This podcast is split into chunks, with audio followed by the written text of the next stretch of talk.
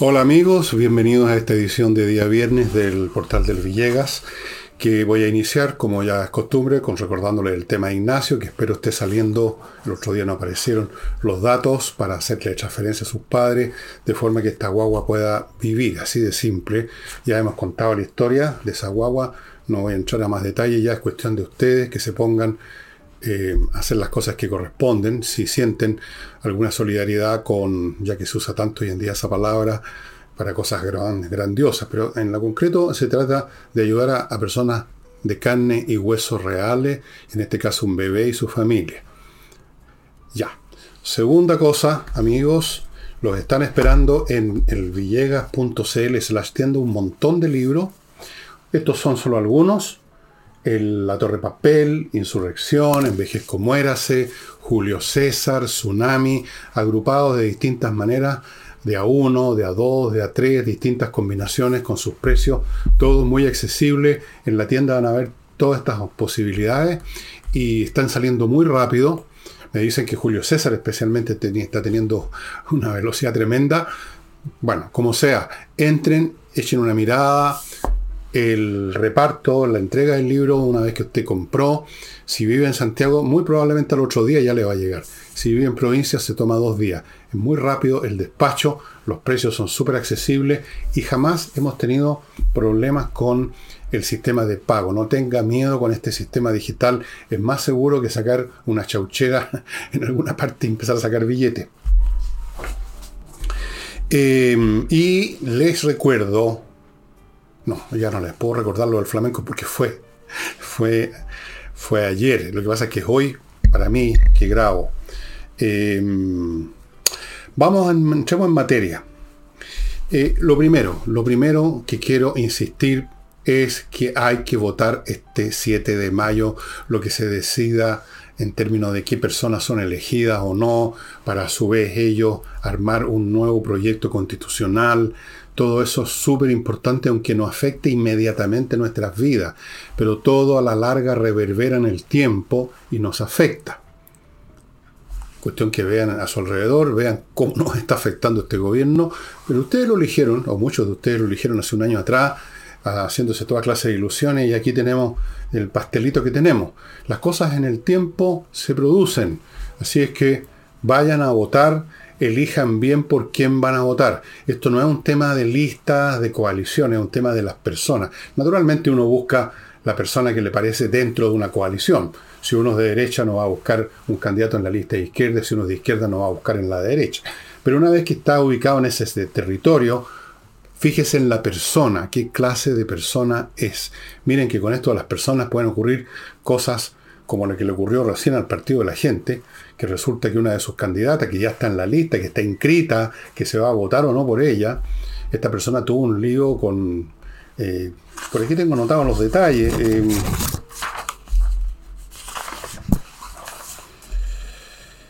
bueno, no sé si los tengo anotados en realidad, pero no sé si los anoté porque no, no es un asunto que de, de vida o muerte. Pero el hecho es que una persona de esa lista eh, tuvo un lío con droga, con el tráfico de droga, hace unos años atrás. Eh, parece que no está en eso ahora, pero igual significa, bueno, ellos no examinaron, no examinaron las cosas. Los votantes tenemos que examinar bien, así que ya sabe. Ahora les voy a contar algo que quizás no debiera. Se supone que no hay derecho para dar en estos días previos a la elección eh, detalles de ninguna clase sobre encuestas electorales. Y las empresas que se dedican a hacer encuestas no las hacen públicas, sino que eh, son privadas, alguien las, las compra, alguien las encarga. Y yo no sé hasta qué punto eso me afecta a mí con mi canal, pero voy a suponer que sí, y por lo tanto voy a mencionar solo en términos muy generales, no muy distintos a lo que sería un comentario, no una información específica, los datos que me llegaron de una encuesta privada, pero que me la, me la dejaron, me la filtraron, no a decir quién, en realidad no sé quién, eh, fue realizado por una empresa que no es chilena, no voy a decir de dónde es, es de un país grande, no es un paísito de, opereta, es un país grande, grande, grande, que tiene una larga tradición en estudios de mercado y todo, y esta empresa, para qué hablar, no voy a decir cómo se llama, el hecho es que estuve viendo los datos y solamente le voy a decir algunas generalidades, porque no tengo interés en que me, en que me digan que yo estoy interviniendo, no. Eh, partamos por las cosas básicas. Hay varias coaliciones. Chile Seguro, formado por Renovación Nacional, la UDI y Evópolis, Chile Seguro. Después los republicanos que son, van por su cuenta, solo. Es una coalición de uno, digamos. Después tenemos el Partido de la Gente, que también es una coalición de uno, el Partido de la Gente es el Partido de la Gente, la coalición del Partido de la Gente que tuvieron este problema con una candidata. Después tenemos Unidos por Chile, están súper unidos, no, no están unidos por Chile, están unidos por seguir en el poder, creo yo. El Partido Comunista, el Partido Socialista y distintas facciones, prácticamente todas del Frente Amplio. Luego tenemos Todo por Chile la democracia cristiana y el Partido Radical. Todos están por Chile, Chile Seguro, Unirse Chile, etc. Bien. Esta encuesta, que no voy a dar los detalles, se hizo minuciosamente región por región, desde Arica, Parinacota, hasta la última región del país, entiendo que es Magallanes. Y si me equivoco, perdonen, pero hasta el final del país. Y se hicieron un montón de preguntas relativas a esta elección. Y yo de esto Voy a hablar algunas generalidades nomás. Una generalidad que mucha gente sospecha hace rato, los medios de comunicación, los ciudadanos comunes que más o menos siguen la información, es que los republicanos van a dar un tremendo batatazo. Eh, dejando de lado las votaciones por, por región, los republicanos a nivel nacional estarían obteniendo alrededor del 30%. Más que todas, más que cualquier otra coalición, más que cualquier otro partido. De todas maneras, porque los partidos sumados en coaliciones no dan 30%. Chile Seguro, que es el que agrupa a la derecha tradicional, RN, UDI, etcétera, Evópolis, Chile Seguro suma un 25%. Y aquí ya llevamos más de la mitad de la, de la votación, sería oposición. Pero continuemos. El Partido de la Gente, que también es un partido no oficialista, estaría sacando, según esta encuesta, más del 6%, cerca del 7%. Y todo por Chile, que une a la democracia cristiana y al Partido Radical, estarían entre el 8 y el 9%. Y Unidos por Chile, que es el Partido Comunista, el Partido Socialista y el Frente Amplio, tendrían un poquito menos del 30%.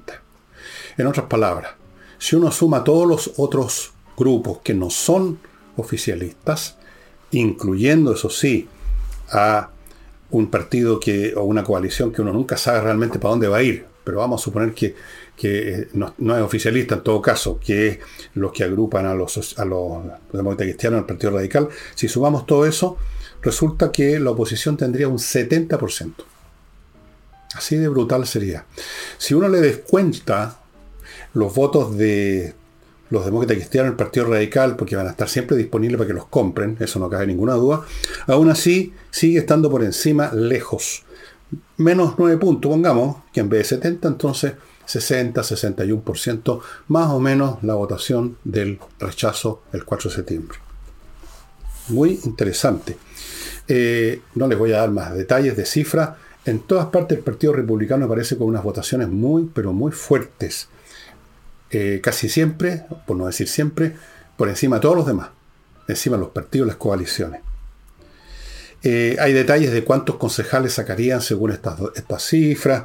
En la Araucanía, obviamente, el, oficialismo, ya, la gente que de ahí sabe perfectamente qué atenerse con respecto a este gobierno. En la Araucanía sacarían con Cueva un concejal de los cinco que se eligen ahí. En la región metropolitana, ahí les iría mejor, esta es una región donde hay muchos progres, progres, progres. Y aún así no les alcanza para ganar porque la oposición ahí agarraría 3 de 5. Y así sucesivamente. Ahora, toda encuesta es pasible de cometer errores para un lado o para el otro. Puede ser que la derrota del oficialismo sea no tan contundente. Puede ser que sea estrepitosa, peor que lo que pasó el 4 de septiembre.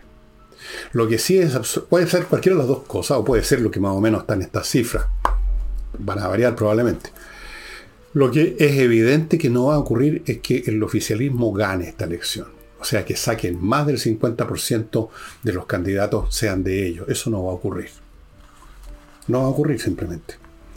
Eh, ahora, yo lo que les he estado contando no hay ninguna novedad. Todo el mundo sabía que había crecido mucho el Partido Republicano.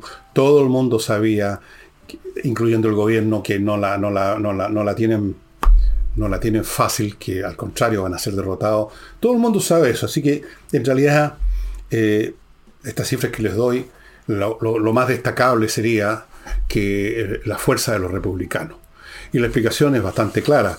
Los republicanos se han ido constituyendo por sus posturas más decididas, más firmes, eh, se han ido constituyendo en la alternativa para la, el oficialismo, que también tiene una postura firme en lo suyo. Quieren seguir a toda costa con su programa, lo dijo recién Elizalde, de eso lo comentamos en un programa.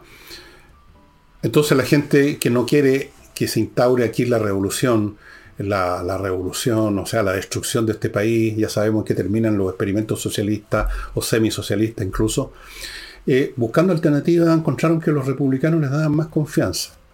Ahora, igual, la, derecha clásica, Unidos por Chile, está sacando un 25%. Eh, igual. Así que la novedad, creo yo, es la fuerza del Partido Republicano. Nadie tenía cifras claras respecto a cuánto iba a agarrar el Partido Republicano. Se tenía una idea de que estaban siendo muy fuertes. Se comentaba que en la derecha clásica estaban, se sentían amenazados. Lo comentamos aquí con Nicole. Lo hemos comentado varias veces. Pero estas cifras, que por supuesto pueden cambiar para arriba o para abajo, son bastante interesantes.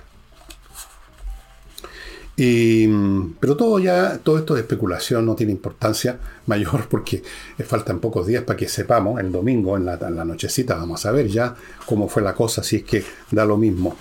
Eh, antes de continuar amigos, me voy a referir a mi primer bloque comercial de mis sponsors y les voy a recordar a quienes tienen la intención de cambiar un mueble que ya se puso feo, que les parece anticuado, por último se cabrearon, lo heredaron de una tía abuela y no saben dónde meterlo, vayan a la mueblería Mr. Booth, que ustedes están viendo la dirección digital, etcétera, a mi derecha.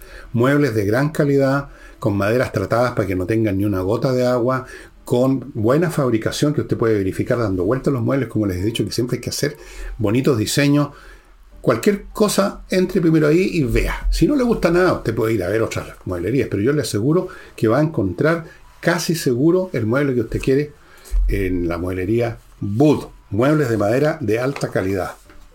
Continúo a propósito de cambiar cosas en la casa. De repente uno quiere cambiar la casa misma, quiere repintarla, quiere cambiarle el suelo, que tiene un parque muy viejo, muy feo, hay que ponerle otro, o los muebles de cocina se pusieron anticuados. Bueno, póngase en manos de Remodeling, una empresa de puros profesionales, no maestros chasquillas. Los pintores son pintores. Ser pintor es un arte que requiere un conocimiento de los tipos de muro, de los tipos de pasta que hay que poner para alisar, qué pintura conviene, si al óleo, si al agua, si eh, estas sintéticas que hay ahora. Pueden recomendarle los mejores colores según la habitación. Expertos. Lo mismo a la gente que trata los parquets. Expertos. Los muebles de cocina si necesita hacer cambios mayores en su, por ejemplo, en construir una, mansarda, una, una terraza, hay arquitecto. En remodeling hay todo lo que usted necesita para remodelar. Continúo con compreoro.com, donde usted puede comprar lingotes de oro y de plata, unos, los dos o uno de ellos, lingotes con un 100% casi de pureza, 99,99, casi 100%, certificado por la Universidad Católica, una excelente póliza de seguro, usted son, los tiene en su casa, son objetos físicos que usted controla, usted mueve a donde quiere, los vende donde quiere y nunca va a tener problema para venderlo, el oro y la plata tienen un valor intrínseco.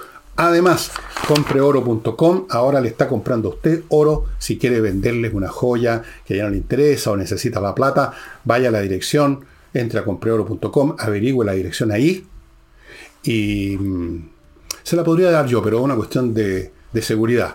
Averigüe con ellos y vaya a vender su oro. Pago inmediato.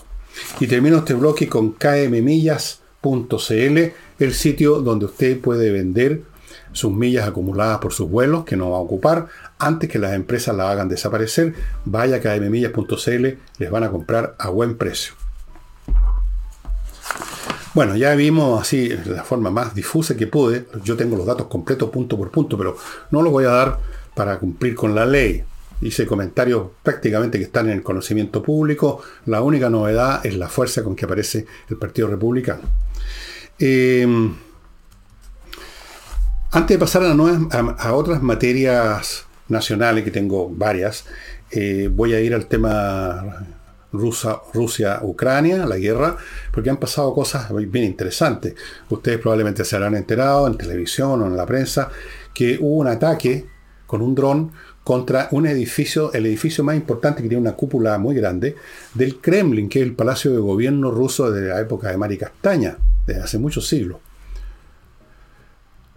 Una explosión menor, no pasó nada, la cúpula siguió su lugar, incluso la bandera que estaba ahí arriba siguió flameando, pero fue un símbolo de que en la sede del gobierno de este país que está agrediendo a otro puede ser tocada. Y fue tocada con un dron, con una carga explosiva bien pequeña, evidentemente, muy poco, uno lo ve por la explosión, por los efectos, pero es el símbolo, fue un golpe, pero realmente en los testículos para los soviéticos o los rusos en una de las tesis. Pero hay otra que yo abrazo, que me parece bastante probable, y es que sea esta una operación de false flag, como llaman, bandera falsa. Se llama operación de bandera falsa a una operación que uno mismo monta para victimizarse, culpar a alguien y justificar actos posteriores. Por ejemplo, Hitler hizo bandera falsa en varias oportunidades. Se dice que el incendio del Reichstag lo, lo, hizo él, o sea, alguno de sus, de sus lacayos, de sus sicarios. Eh, en el caso de la invasión de Polonia, primero inventaron unos ataques de los guardias fronterizos polacos, incluso pusieron unos cadáveres que sacaron de alguna morgue. Eso es una false flag. Fue false flag también lo que hicieron los norteamericanos antes de la guerra de Vietnam cuando inventaron que le habían atacado un destructor, los norvietnamitas. Esto podría ser una false flag porque resulta que en vista de la situación caótica que está viviendo el ejército ruso, que no ha, no ha, podido últimamente ganar nada, ha, perdido todos los encuentros, no ha podido avanzar, está sufriendo enormes bajas, eh, hay graves problemas en la población rusa por las sanciones y necesita una nueva movilización, pero hay resistencia, muchos jóvenes muchos reclutables se han ido del país. Hay otros que se están tratando de declarar, eh, ¿cómo se llaman? Transexuales, porque hay una ley que los transexuales pueden evitar. En fin, la, gente no quiere participar en esta cuestión. Entonces, hay que crear esta narrativa de que Rusia, la madre Rusia, está bajo ataque del imperialismo, de los nazis, de la OTAN, de Estados Unidos. Y eso es lo que hicieron al tiro. Los rusos inmediatamente culparon a Estados Unidos, los cuales dijeron esto es ridículo, en otro momento los rusos dijeron que había sido un intento de asesinato de Putin. Todo el mundo sabe que Putin no, reside, porque esto fue en la noche, no, no pernocta en el Kremlin, está en algún búnker fondeado. Además, si se quisiera matar a, Putin, habrían tirado alguna cosa con un poco más de potencia y apuntando a una ventana que diera a la, a la, a la oficina, al cuarto, al dormitorio de... Nada que ver, o sea, una bombita menor en un techo. No era un ataque a... Pero ellos quieren crear esto para ver si estimulan, si electrizan al pueblo ruso y los acompañan en su esfuerzo de movilización y se reclutan, siguiendo, finalmente haciendo caso a una publicidad que ustedes me gustaría que la vieran, yo la vi, una publicidad para que se recluten, una publicidad de, de una torpeza, de, un, de una de una rusticidad, digamos, de una elementalidad increíble. Aparece como diciéndole a los jóvenes, usted quiere ser hombre, bueno, y entonces aparece un tipo vestido así, bien encachado al gallo, con harto equipamiento, que no tienen los soldados rusos. Ojalá tuvieran ese equipamiento. conviértase en un soldado en vez de creerse que no sé qué cosa. Una ridícula. Entonces, esto el hacer de Rusia la víctima, como lo hicieron con Napoleón, como lo hicieron con, la Alemania en las dos guerras, madre, la madre patria está en peligro, ahí se olvidan del el comunismo, se olvidaron de Stalin, no, no mencionó siquiera que había que salvar el socialismo, había que defender la madre patria. Entonces hay que electrizar de algún modo a los rusos e inventan este ataque. Esa es una tesis también, yo creo que es bastante probable. Hay otra tesis de que hay un movimiento interno en Rusia que efectivamente existe, que es el que lanzó el dron. Movimiento interno que ha producido N atentados a líneas ferroviarias, cuando van trenes con suministros para los soldados, eh, refinerías de petróleo, por todas partes incendios en ministerios o reparticiones públicas que están vinculadas a la organización de las Fuerzas Armadas. Existe ese grupo, tiene un nombre que no recuerdo en este momento, en algún momento se hizo público su nombre. Creo que están detrás de un atentado contra uno de los personajes más importantes del círculo íntimo de, de Putin, pero en vez de matar a, ese personaje, mataron a su hija, que usó el auto su papá. ¿Cuál es la correcta?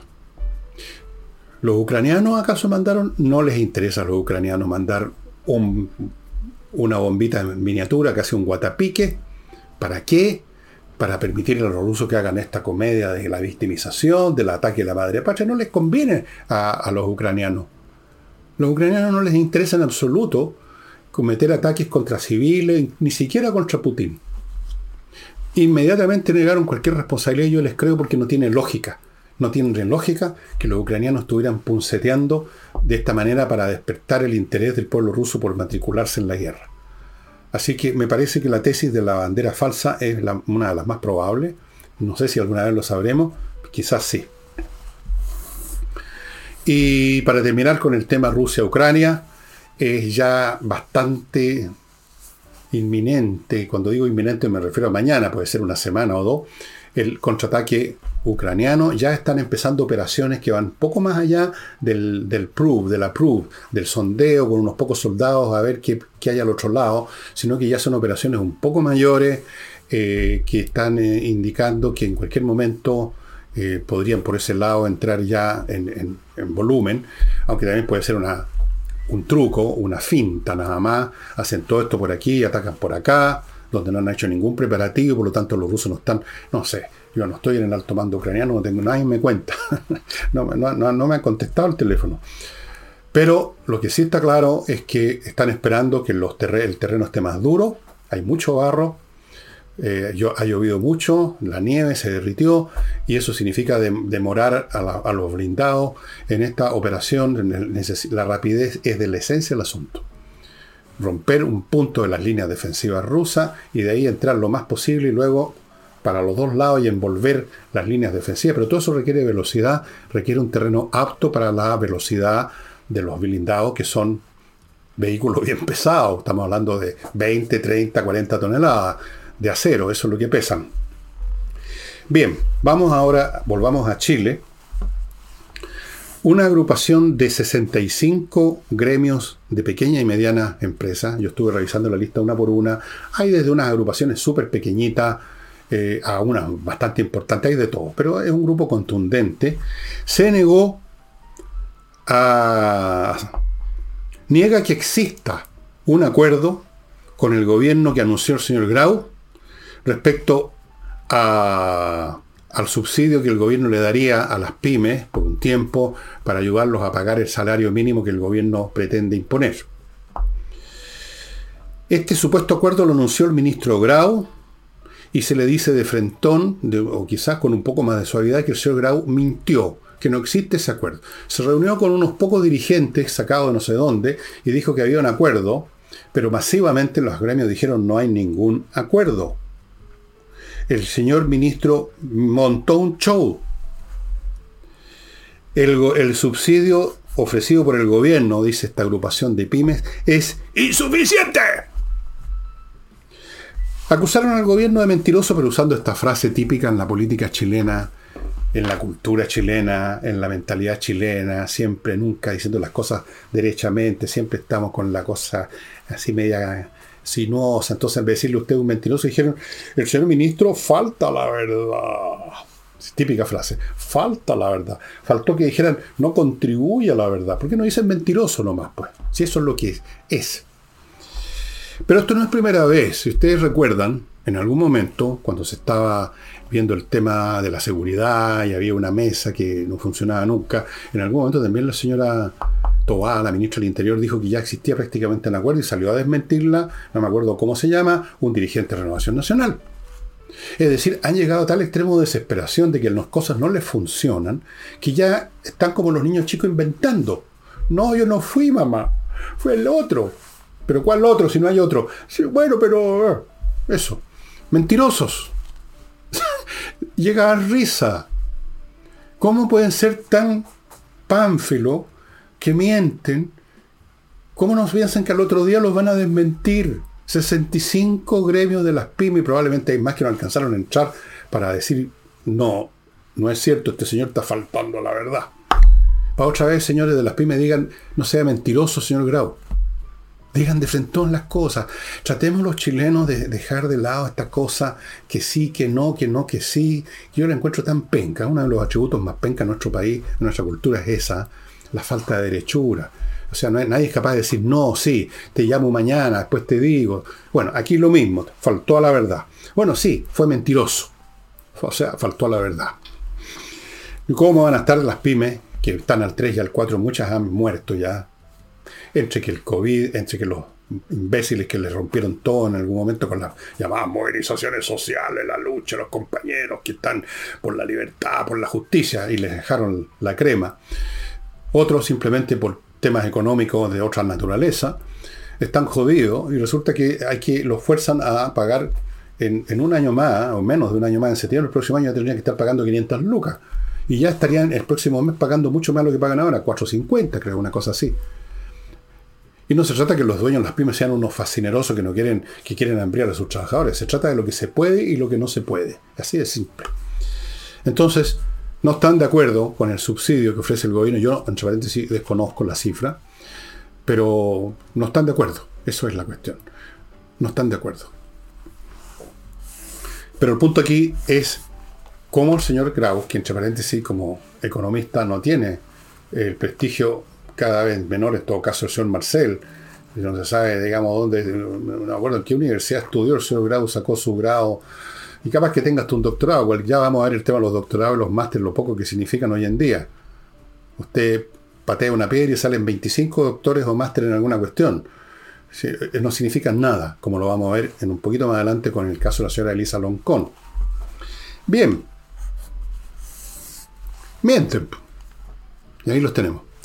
Antes de continuar con la Plaza Baquedano, porque una vez más volvió al primer plano, por una, por una cosa no menor, como dirían algunos, permítanme recordarles kc-consulting.cl, el sitio donde hay un grupo de especialistas en asesorías contables con un equipo multidisciplinario para que usted tenga la contabilidad ordenada al día con asesores tributarios que lo asesoren de lo que hay que pagar con asesores laborales, al día con la normativa respecto a las leyes laborales, que le entregan una contabilidad completa, que preparan sus estados financieros, le hacen balance, le hacen su declaración de impuestos personales y corporativos, todo, todo en kc-consulting.cl.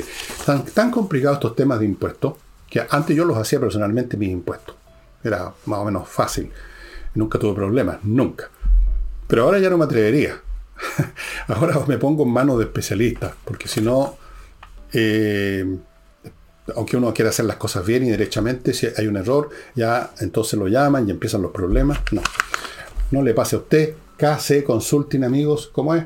kc-consulting.cl.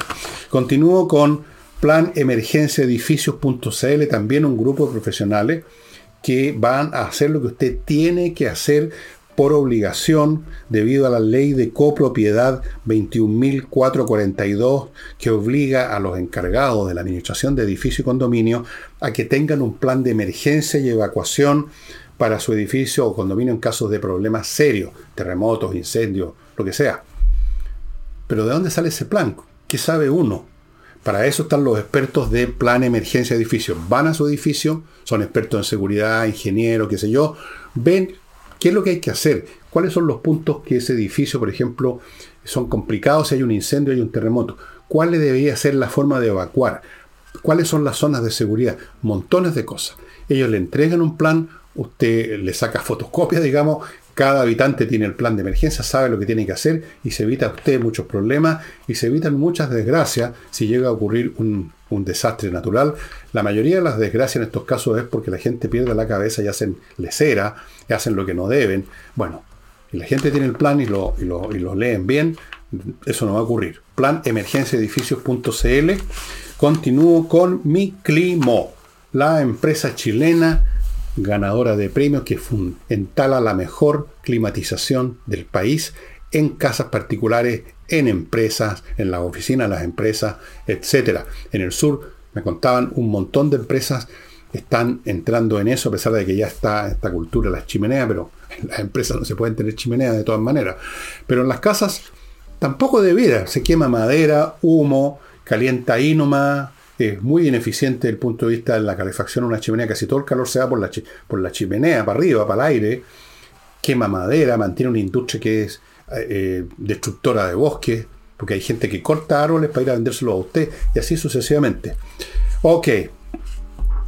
Plaza Baquedano. Resulta que al gobernador de Santiago, el señor Orrego, se le ocurrió que tiene que desaparecer la plaza tal como ahora, que es una rotonda. En realidad no es una plaza, una rotonda con algunas pequeñas zonas de pastito, donde estaba el, estaba el monumento al general Baquedano que se lo llevaron, estaba el cuerpo del soldado desconocido que se lo llevaron, había todo un simbolismo, todo un, sentido, todo eso desapareció, quedó la redondela nomás.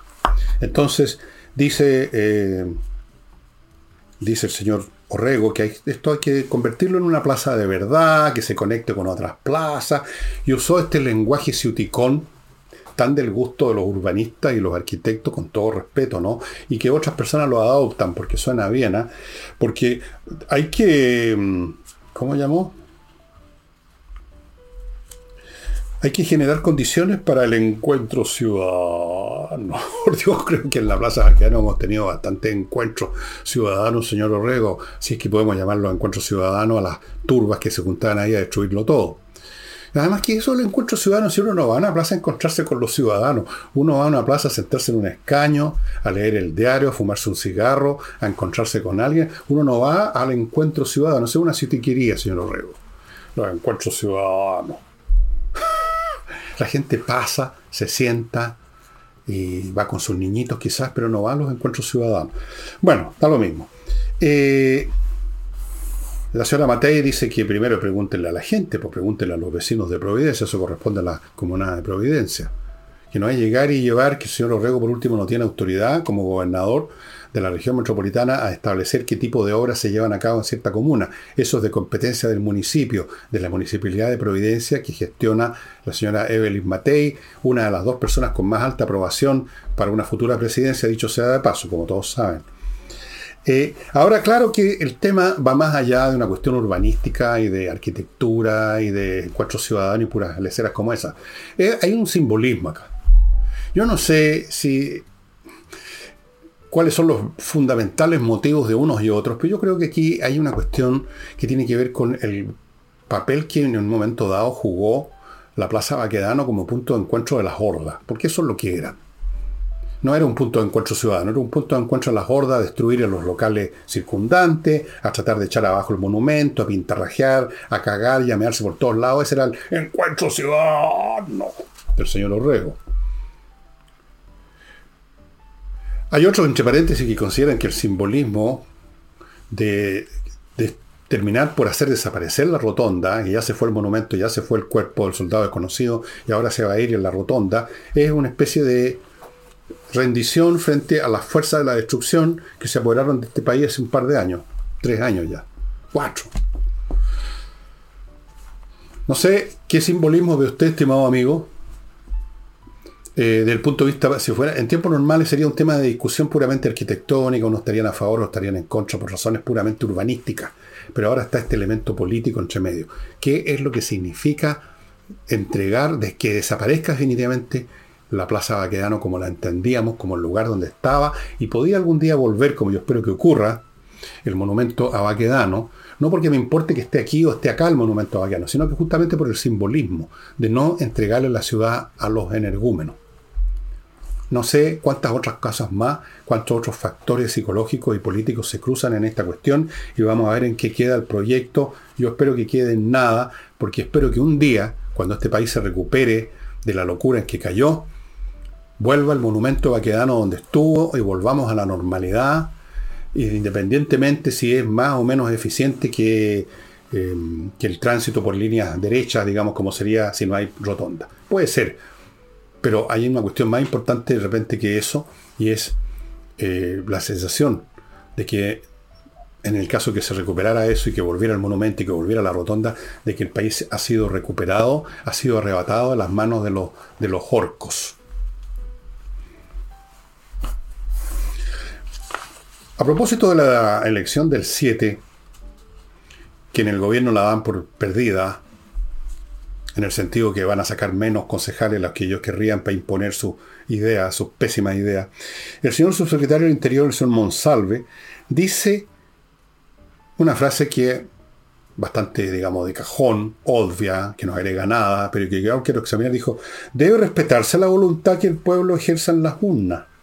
O sea, debe respetarse la derrota que nos van a infligir. Debe respetarse que la mayoría de la gente nos dio una pateadura en el poto más o menos viene significando eso con un lenguaje menos fino que el de Monsalve. Pero la pregunta que me hago yo es, ¿a qué se refiere con esto de respetar? ¿En qué está pensando Monsalves? Está pensando en que hay alguna gente que no lo quiere respetar. Si no, no estaría hablando del respeto. Uno habla y le pide a alguien que tenga respeto cuando está siendo irrespetuoso.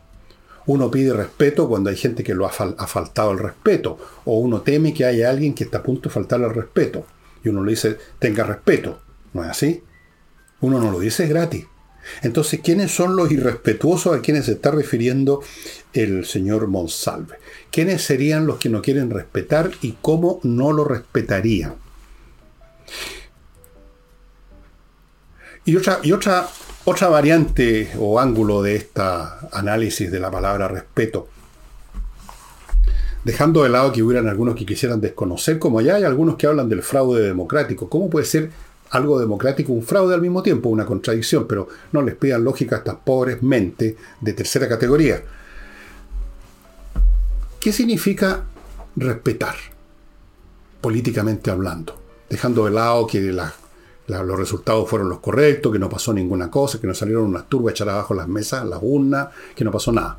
Que eso se respetó, de buen grado o a regañadientes, pero ¿qué viene después? Esa es la cuestión. ¿Cómo se respeta un resultado electoral desde el punto de vista político? Se respeta tomando las medidas que corresponden de acuerdo al talante que manifestó la votación de en esa elección, pues. Si no, ¿para qué cresta hacemos elecciones, señores? Ustedes dirán, bueno, no, pero es que esta elección es específicamente para elegir unos concejales y nada más. No, todos sabemos que no, porque estos no son concejales para la municipalidad de Pelotillehue, sino que son concejales o consejeros para crear una constitución, o sea, es la cosa más política del mundo. Entonces, si es derrotada el oficialismo en el sentido que los consejeros que están con la idea del gobierno, que quisieran tener una constitución como la primera, con muy pequeños cambios, cambios cosméticos, bueno, respetar sería cambiar el rumbo, pues. Pero eso no va a ocurrir. Así que no va a haber respeto, señor Monsalve. Va a pasar lo mismo que el 4 de septiembre. Van a ser derrotados, se van a juntar en el Cerro Castillo y van a seguir adelante después. Claro, va a ser un trabajo amargo para ellos, no les va a gustar. Y seguramente el comediante que tenemos en la moneda va a salir a decir más o menos lo mismo que dijo el 5 de septiembre. Qué bueno, que esto, que no, no, porque usted viene, pues me dijeron, no señor, porque yo, yo, no, no, no. Bueno, y después van a seguir en lo mismo. Como dijo Lizaldi, hay una cuestión de convicciones, porque para el señor Elizalde, en su enorme inteligencia, basta que uno esté convencido que la Tierra es plana para que la Tierra sea plana. Basta que esté convencido el señor Elizalde, por ejemplo, que hay que echar abajo la ISAPRE para que significa que sí, están todas las razones en el pizarrón con las ecuaciones de que hay que echar abajo las ISAPRE. Hay que echar abajo la FP, sí, porque está convencido el señor Elizalde también. Están todos convencidos. Y eso es suficiente. Están convencidos y por lo tanto no van a respetar en ese sentido político profundo la decisión que va a tomar el pueblo chileno, supongo, el 7, derrotando una vez más al gobierno, a la tropa que llegó al poder a crear un Chile que nunca se supo en qué iba a consistir, pero que sí se sabe que mientras tanto están demoliendo la actual. No tienen los planos del próximo edificio, son unos planos pencas, rasca, pero mientras tanto están demoliendo el actual edificio o quieren demolerlo del todo. ¿Van a respetar el resultado entonces en ese sentido? No lo van a respetar. Claro, van a, van a respetar en el sentido que no pueden cambiar la cifra. Pero eso es obvio que no la pueden cambiar, porque ahí sí que simplemente sería tal la brecha legal que no quiero ni hablar lo que pasaría. Estoy hablando en serio. Eso lo tienen que respetar, como respetaron el 4 de septiembre. Sonaron, sonaron. Pero ¿qué viene después? Ahí viene la falta de respeto. Se pasan por el foro los pantalones el resultado. Claro que en este caso van a seguir tonteando porque esperan adentro de la, en, en, las sesiones de estos consejeros manipular las cosas, pues manipular a los tontones que puedan haber, manipular a los cobardes que puedan haber, hacerlos cambiar de idea, eh, engañarlos con una frase o con una letra chica, como llaman. Así que van a seguir. Señor Monsalve no se va a respetar en ese sentido, que lo único que importa, porque los demás son obvios, el, el resultado. Vamos ahora a la señora Loncón, porque resulta que el Consejo para la Transparencia, que yo no sé qué capacidad y poder tiene para que las cosas que pide se cumplan, yo creo que ninguno, en este momento no funcionan las instituciones si no están de acuerdo con la nomenclatura que se está formando en Chile. El Consejo ordena a la Universidad de Santiago, la USACH, que entregue los antecedentes académicos, todos ellos, de esta señora Loncón, que se ganó un año sabático, o sea, pagado por la Universidad, la USACH, o sea, pagado por todos los chilenos, ¿A título de, a título de qué? Pues eso es lo que quiere saber el ¿Cuáles son los pergaminos académicos de Sara Loncón. ¿Qué paper ha producido? ¿Qué escrito? ¿Qué ensayo? ¿Cuáles son las clases que ha hecho? Ella se negó a entregar eso. Yo me imagino que si alguien tiene un currículum de primer la clase, uno no solamente lo entrega, sino que lo anda mostrando a cada rato, para lucirse, ¿no? Uno no los entrega si son malos, creo yo, pues si son penca. Y cuando uno escuchó, cuando estaba activa la Sierra Loncón en el anterior proceso constitucional, cuando uno le escuchó, cuando uno vio escuchó cómo respondía preguntas incluso bastante benévolas de los periodistas que todavía en ese entonces eran completamente todos entregados al, movimiento progre, pero aún así de vez en cuando le hacían alguna pregunta y uno escuchaba las respuestas llenas, o más bien dicho, faltas de toda lógica, absurda, o no contestaba. Cuando uno la escuchaba o leía lo que había escrito en relación a ese proceso. Bueno, ¿qué acreditación puede tener a pesar de que tiene varios títulos sacados en la Universidad los Patitos por aquí y otra por allá, en unas cosas vagas de ciencias humanas, no sé, una serie de cosas así?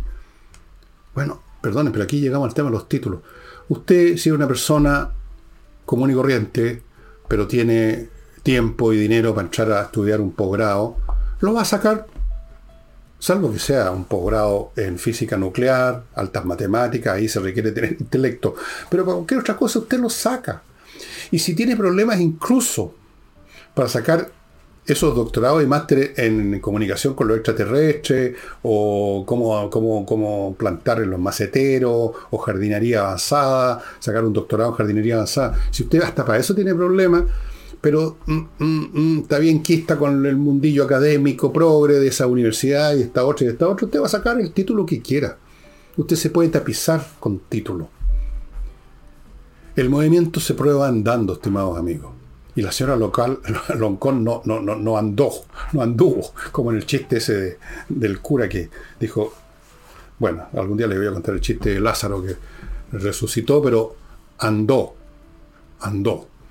Eh, después que lo resultaron. Así es que estos títulos no significan mucho, eh, a mi juicio. Eh, yo, yo repito lo que he dicho muchas veces, a personas como ella y a, y a, todos, el elenco, el gran elenco de la gran comedia que tenemos en la moneda, se les hace una prueba más o menos rigurosa de matemática, o de lógica, o incluso de, lenguas, comprensión de lectura, por ejemplo, de un texto normal, ¿ah? no estamos hablando aquí de la ciencia de la lógica de Hegel, y yo los rajo a todos, estoy seguro.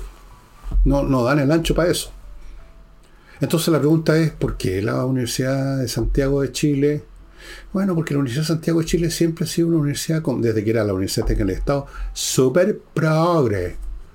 Entonces, era venerada la señora Loncón, son venerados estos líderes que aparecen de la noche a la mañana vestidos ella de, pueblo originario y todo. O sea, la, la estaban dando. Estaba en plena sintonía con una sensibilidad. Así que déle nomás poño sabático. Y vamos a ver qué pasa con qué responde la Universidad de Santiago al Consejo de Transparencia. Yo creo que no va a pasar nada. El Consejo de Transparencia no sirve para nada.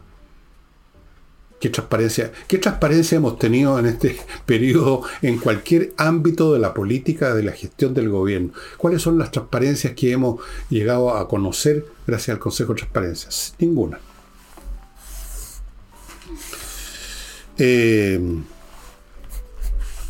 bien. Y a propósito de transparencia, pero antes de eso vamos a ir a la señora Haller a propósito de de lo mismo, pero antes les quiero recordar inviertanusa.cl que le ofrece la oportunidad de invertir en bienes inmobiliarios en Estados Unidos con todas las facilidades, con una tremenda oferta, digamos, de opciones que ellos manejan para que usted escoja. Le abren cuenta en banco norteamericano, le consiguen crédito, le tramitan la visa de residencia, lo ayudan a resolver cualquier problema solamente lo hace inviertanusa.cl. Continúo con lifebalancechile.com, una empresa que va a su casa con todo un equipamiento técnico a medir las variables de su cuerpo, saber, hablar con usted, saber qué necesita, qué quiere, si toma algún medicamento, y luego de toda esa investigación totalmente personal, es a usted, le van a entregar una guía alimenticia. Esa sí que es una guía alimenticia útil para usted y no cualquiera sacado de una revista de peluquería. Continúo con Entrena Inglés, amigos, que mantiene vigente eh, un ofertón, pero mejorado. Mejorado. El plan de, de las 24 clases, pero ahora más un ciclo de 4 clases de conversación por 418.200 pesos. Nada. 24 clases con las cuales usted obtiene una buena base en inglés, más un ciclo de cuatro clases de conversación. Cualquier pregunta, mande un mail a entrena inglés, coordinación arroba entreninglés.com. Y sigo con otra cosa para aprender, el Learning Group. Si usted quiere aprender no inglés o francés o latín o matemáticas, sino que quiere aprender a emprender, póngase en contacto con el Learning Group, donde se le va a enseñar, aunque usted no sepa nada, cómo se inicia uno como emprendedor, cuáles son los primeros pasos, los segundos y los terceros para que el emprendimiento funcione. Los que dan esta clase, los que dan estas clases son emprendedores que les fue bien, que les va bien. No son teóricos de la legua, son emprendedores. Tienen 25 años formando emprendedores. Esto no, no es una empresa callampa que apareció después del COVID. 25 años. Cursos presenciales en Providencia.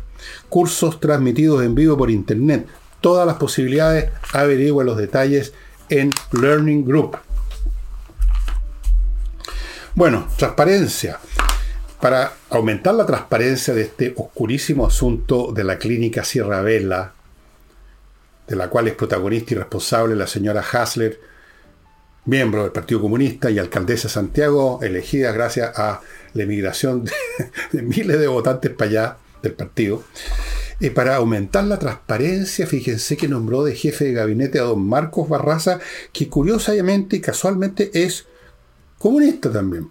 Son compañeros. Compañero Barraza, venga a, a enjefarse acá. Entonces anunciaron que van a tender puentes, así lo llamaron. ¿eh? Vamos a tender puentes hacia el socialismo democrático. Nosotros no somos socialistas democráticos, pero hay unos que son, dicen, ¿eh? vamos a tender puentes. ¿Qué significa tender puentes, amigos?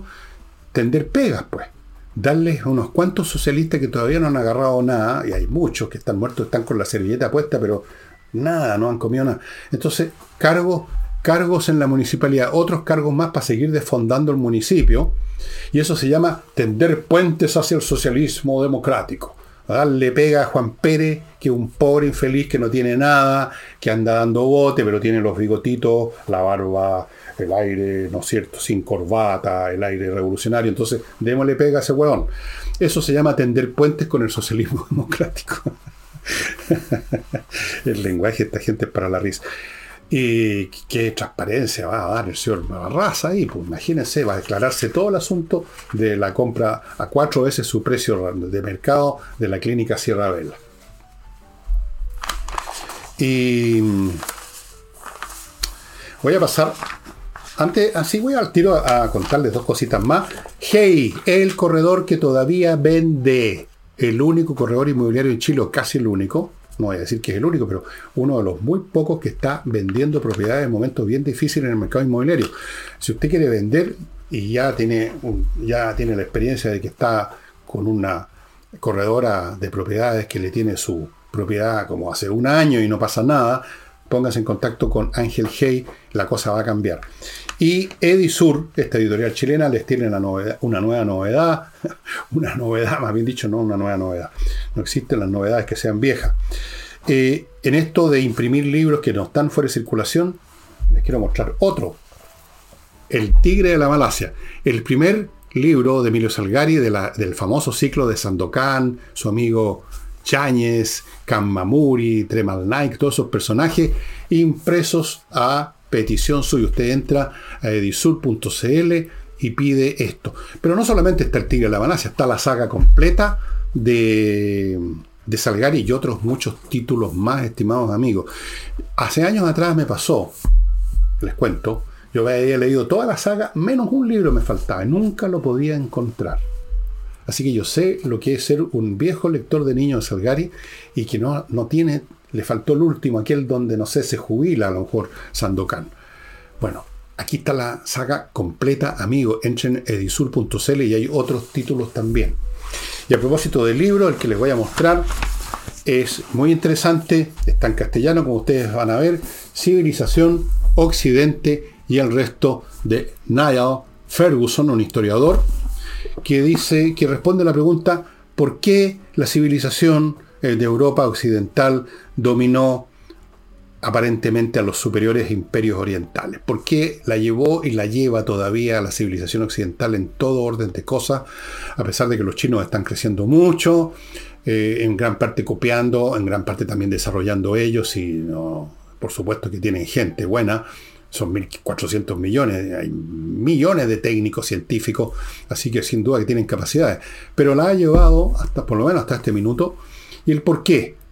Como dice aquí en la contraportada, un viajero que hubiera recorrido el mundo en 1411 habría quedado deslumbrado por las civilizaciones orientales, la ciudad prohibida estaba en la plena construcción en la China de los Ming, es una dinastía esa, en Oriente Próximo los otomanos acechaban Constantinopla, estaban por tomársela 40 años después.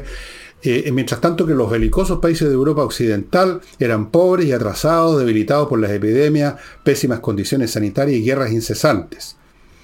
Norteamérica en ese siglo era un espacio poco habitado y anárquico en comparación con los imperios de los incas, los aztecas, etc. La idea de que Occidente pudiera llegar a dominar el resto del mundo durante el siguiente medio milenio hubiera parecido ridícula. Y eso fue lo que ocurrió. Aquí está la explicación. Muy interesante, amigos, cómo las estructuras políticas, porque esto no es un tema de genética, de que los europeos blancos, los occidentales blancos de ojos azules son más inteligentes que los, que los orientales de ojos, de ojos rasgados. No, es un tema de cultura, de estructuras políticas, de incentivos, de formaciones culturales que favorecen o no la innovación, la competencia, el crecimiento y todas esas cosas, incluso la sed de aventura, la valentía, todas esas cosas son productos del medio, de las condiciones culturales, políticas, son muy importantes, estructurales. Y eso fue lo que permitió a Europa, que es el corazón de la civilización occidental, que luego se traslada también a las Américas, imponer ese dominio que parecía imposible en 1411. Y amigos, bueno, ¿Qué, más que les diga? Pues ya es suficiente. Suficiente amigos, hemos terminado. Mañana sábado voy a buscar algún tema. Quizás me dedique a estudiar un poquitito el detalle de esto. Eh, contarles qué pasó exactamente por lo cual la civilización occidental se convirtió en eso, porque antes no era la civilización occidental, antes era un montón de patipelados, como dicen aquí. Ya, y eso sería todo por hoy. Nos estamos viendo entonces mañana.